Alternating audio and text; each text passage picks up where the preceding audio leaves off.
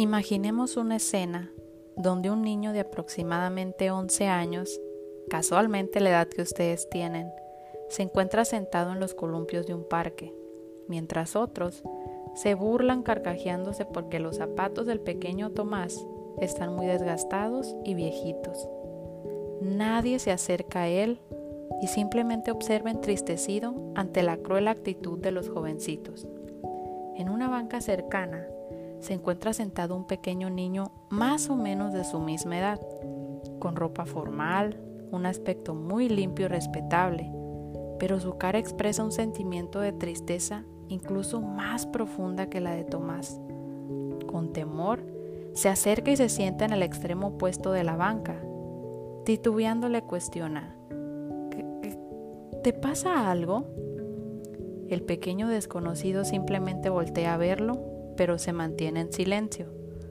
Tomás, ante la constante del rechazo, se aleja y se recuesta bajo un árbol, imaginando lo afortunado que ha de ser ese niño por vestir de esa manera. De repente, algo mágico pasa y Tomás toma el papel del pequeño niño.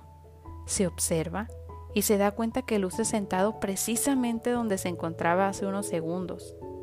¡Wow! Su ropa y zapatos son completamente nuevos y limpios. A lo lejos se observa una pequeña abuelita que viene empujando una silla de ruedas. Poco a poco se acerca a él hasta detenerse justo enfrente. Hijo, perdón por demorarme tanto. Es momento de ir a casa.